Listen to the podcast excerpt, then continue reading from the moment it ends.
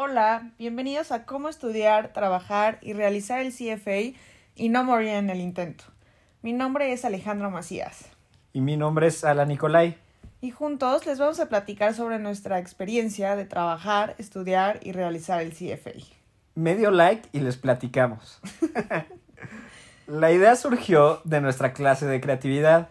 Gracias, Cope. En donde para nuestro proyecto final utilizamos herramientas vistas en clase para desarrollar la creatividad en algún ámbito de nuestra vida, profesional, personal, académico, y por qué no, nosotros elegimos algo que engloba las tres. Para empezar, les vamos a platicar cómo llegamos a este podcast.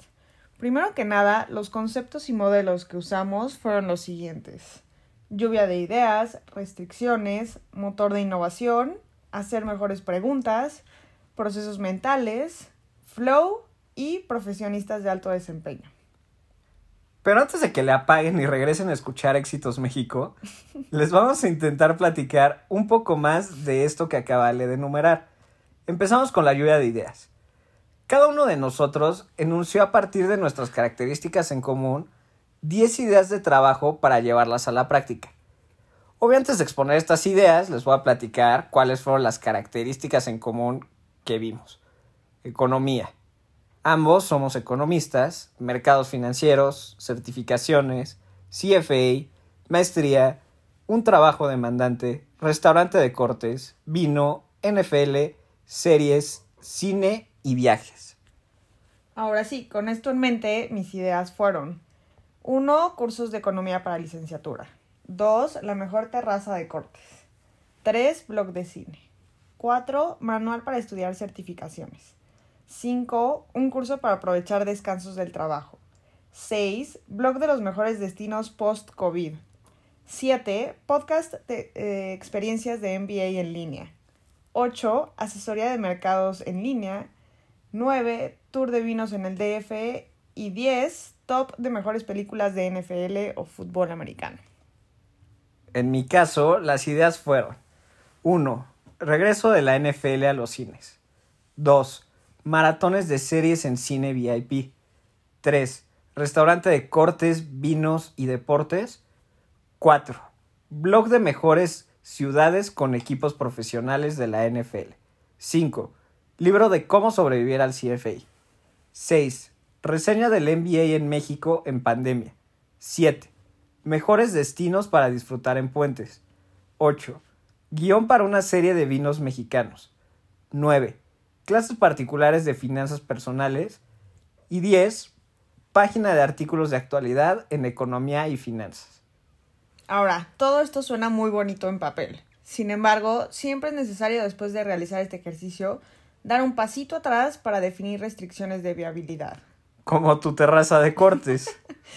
ya verás que un día de estos. Pero bueno, regresando al punto, nuestro principal factor de restricción es el tiempo.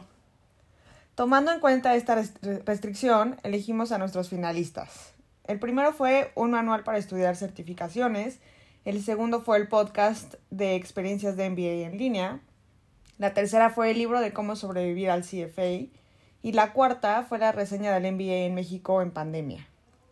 Y luego, haciéndole honor a mi nombre como Alan el de Hangover, empezamos a ver cómo flotaban los puntos claves de estos finalistas. Y a partir de esto llegamos a nuestro tema. Cómo, estudiar, trabajar y realizar el CFA y no morir en el intento. Si hay algo que les podemos dejar de estos minutos platicando con ustedes, para lo que sea que se propongan en la vida, es lo siguiente. Los procesos funcionan. Somos nosotros los que debemos mantener la disciplina. Para darle mayor formalidad a nuestra decisión, les vamos a platicar brevemente sobre el motor de innovación de Tina Selig. Es claro que cualquier persona puede decidirse a hablar o opinar de cualquier cosa. ¿TikToker? ¿Alguien? Pero si les queremos dar confianza a las personas que nos escuchan, este modelo nos ayuda a que les podamos explicar el por qué podríamos ser dos personas que les podrían aportar dos centavos a su estudio habitual. Tina divide este modelo en dos factores, internos y externos. Yo les voy a platicar un poco de los factores internos, es decir, los relacionados a nuestros saberes y motivaciones. En particular, los factores que, que revisaron son tres, conocimiento, imaginación y actitud.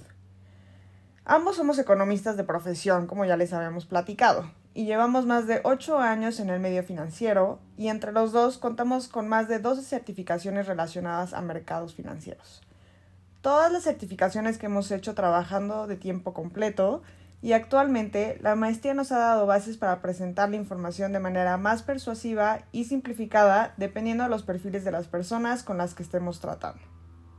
En cuanto a la comunicación, sin duda, dado que el público al que le puede interesar más la información son los más jóvenes, el uso de medios digitales tiene una ponderación súper importante. Y toda esta comunicación debe ir de acorde a las políticas del CFA para no violar los códigos de conducta, que es súper importante, pero obviamente sin dejar de transmitir el mensaje. Les adelantamos que aquí les vamos a platicar de técnicas de estudio, no de material específico. Ambos tenemos una motivación explícita para no solo ayudar a los demás, sino ayudarnos a cumplir las metas planteadas. Ahora yo les platicaré de los factores externos. Como su nombre lo indica, esto se refiere al entorno en el que nos encontramos y se divide en tres, recursos, hábitat y cultura. Para la parte de recursos, el CFA Institute cuenta con múltiples recursos de preparación que están incluidos en la cuota para realizar el examen. Asimismo, existe una amplia literatura de organización para High Performance People que se puede utilizar como base para este proyecto. En la parte de hábitat, hoy en día y hasta nuevo aviso, la gran mayoría de las personas que trabajan en grupos financieros fuera de una sucursal se encuentran laborando desde casa. Aunque sin duda este cambio tiene sus retos, también da oportunidad de aprovechar este contexto para fortalecer la educación continua. E incluso regresando a un formato de trabajo presencial, dado el énfasis de gobernanza dentro de los principios ESG, que es de un gran interés para los grupos financieros, contar con las personas con mejores credenciales y en programas rigurosos es esencial. Finalmente, para la parte de cultura, el examen se presenta en inglés, y aunque un gran porcentaje de la población en México y otros países tienen algún grado de dominio en inglés, es una de las primeras cosas que desincentivan a más de uno a presentar el examen. También es importante decir que los jefes de la llamada vieja escuela se les dificulta mucho sacrificar un poco el hoy por el futuro y no comprenden los beneficios de largo plazo que tiene el hecho de tener la mayor cantidad de personas con este tipo de certificaciones. Esto pasa sin duda en México y en otros países emergentes de Latinoamérica sobre todo. Totalmente de acuerdo contigo, Alan. Ahora, después de esta no tan breve introducción que dimos, ahora sí podemos entrar ya en materia. Hay una frase conocida, pero muy, muy cierta, que es, si quieres llegar rápido, ve solo, pero si quieres llegar lejos, ve acompañado. Un reto como el que estamos enfrentando actualmente requiere forzosamente de apoyo.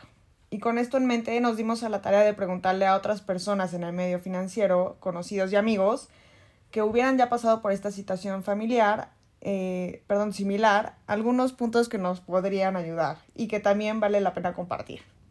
La primera pregunta fue, ¿cuál fue la manera en que administraste tu tiempo? Creo que esta es la pregunta más importante y la que todos queremos saber.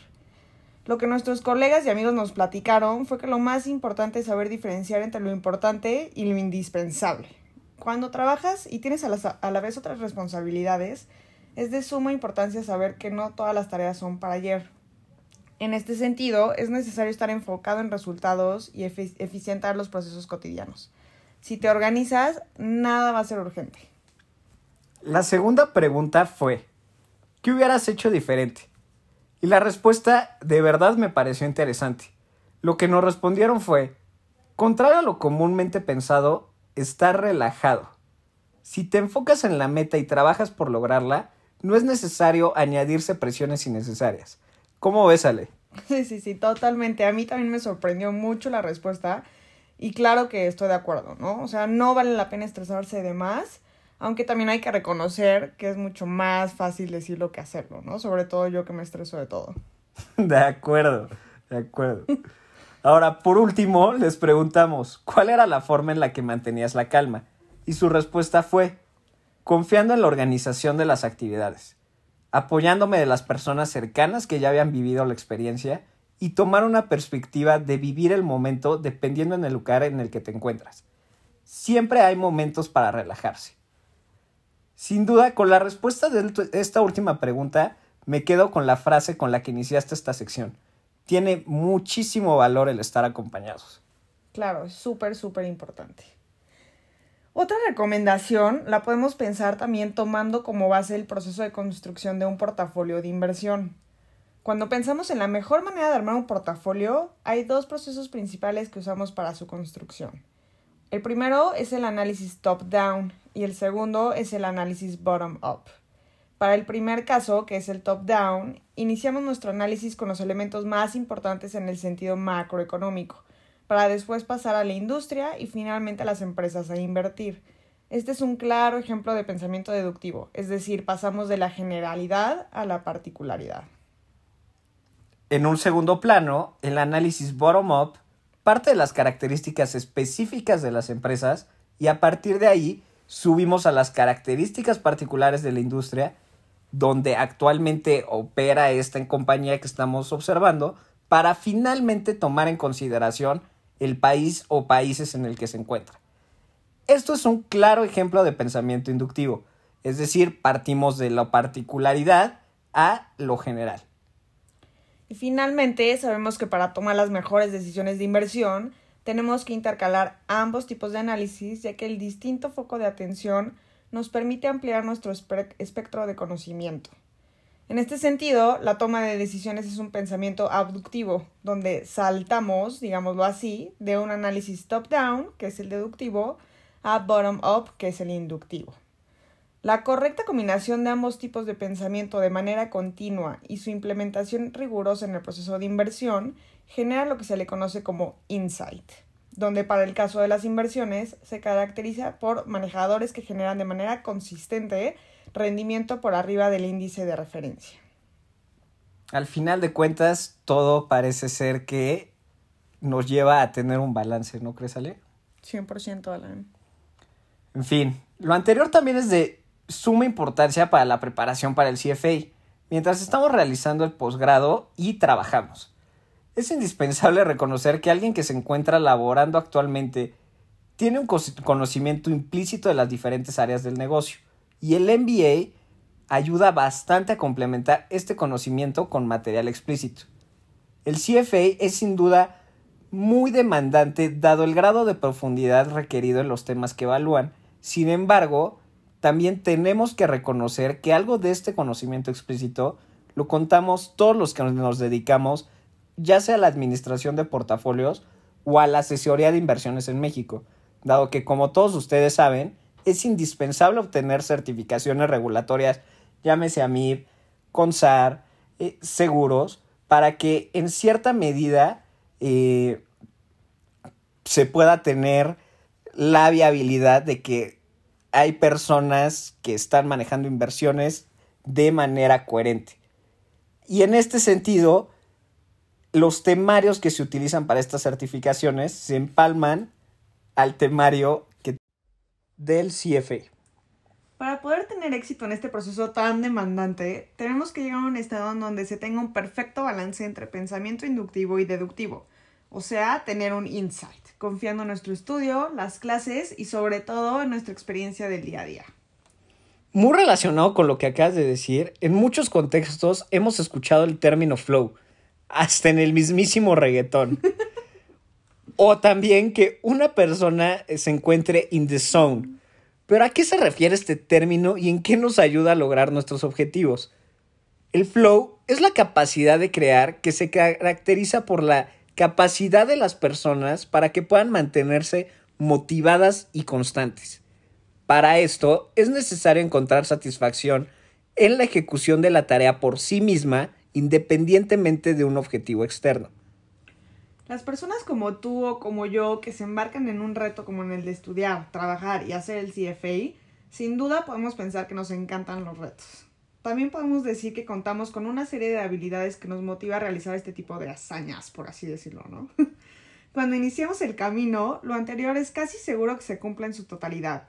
El reto es que las personas podamos pasar por ciclos en los que los retos son más o menos estimulantes y el ciclo de uso de habilidades se mantenga en balance para no caer en momentos de ansiedad y aburrimiento, y más bien mantener la perfecta mezcla entre reto y habilidades para que la motivación y el avance nunca decaiga. Esto es el famoso ciclo virtuoso del flow. Otra vez, todo se resume en el balance. En fin, Pasando a los llamados profesionistas de alto desempeño, Erin Orvin, en su artículo Five Habits of High Performance Professional, nos da un excelente consejo no solo para quienes están en esta aventura, sino para cualquier persona en general. La mayoría de los profesionales alcanzan su máximo rendimiento solo unas pocas horas al día. Nos dice Erin que observemos cuándo se obtienen más logros y aprovechar este tiempo para la producción creativa. Nos dice que no sucumbamos a la compulsión de responder todos los correos electrónicos. Y nos dice, el correo electrónico es un asesino enorme del tiempo y la productividad. Por ejemplo, también nos dice, si eres más productivo en la mañana, programa tu trabajo más creativo antes del almuerzo después del almuerzo, responde correos electrónicos esenciales, ten reuniones y completa tareas administrativas. Con este ejemplo, es muy importante realizar un ejercicio de autodescubrimiento para identificar las horas más productivas y sacarles el máximo provecho. Nuestra recomendación puntual es que este, este tiempo lo utilicemos para las tareas que en su momento sean más retadoras, y estas tareas pueden ser un trabajo final de alguna de las materias, alguna presentación del trabajo o cómo calcular forwards de tasa para el CFA. Creo que este consejo es súper valioso. Siempre tenemos que saber cuándo somos más productivos y aprovechar ese momento del día, ya sea en la mañana, en la tarde o en la noche. Cada quien sabe. Pero creo que es súper valioso. Y bueno, pues con esto cerramos nuestro episodio, episodio del día de hoy. Si les gustó el contenido, suscríbanse a, nuestro canal. Eh, adelante van a venir muchos más tips de cómo, de cómo poder hacer el CFA mientras estudiamos y trabajamos. Les agradecemos mucho el habernos acompañado. Mi nombre es Alejandro Macías. Y yo soy Ala Nicolai. Muchas, gracias, y hasta la próxima.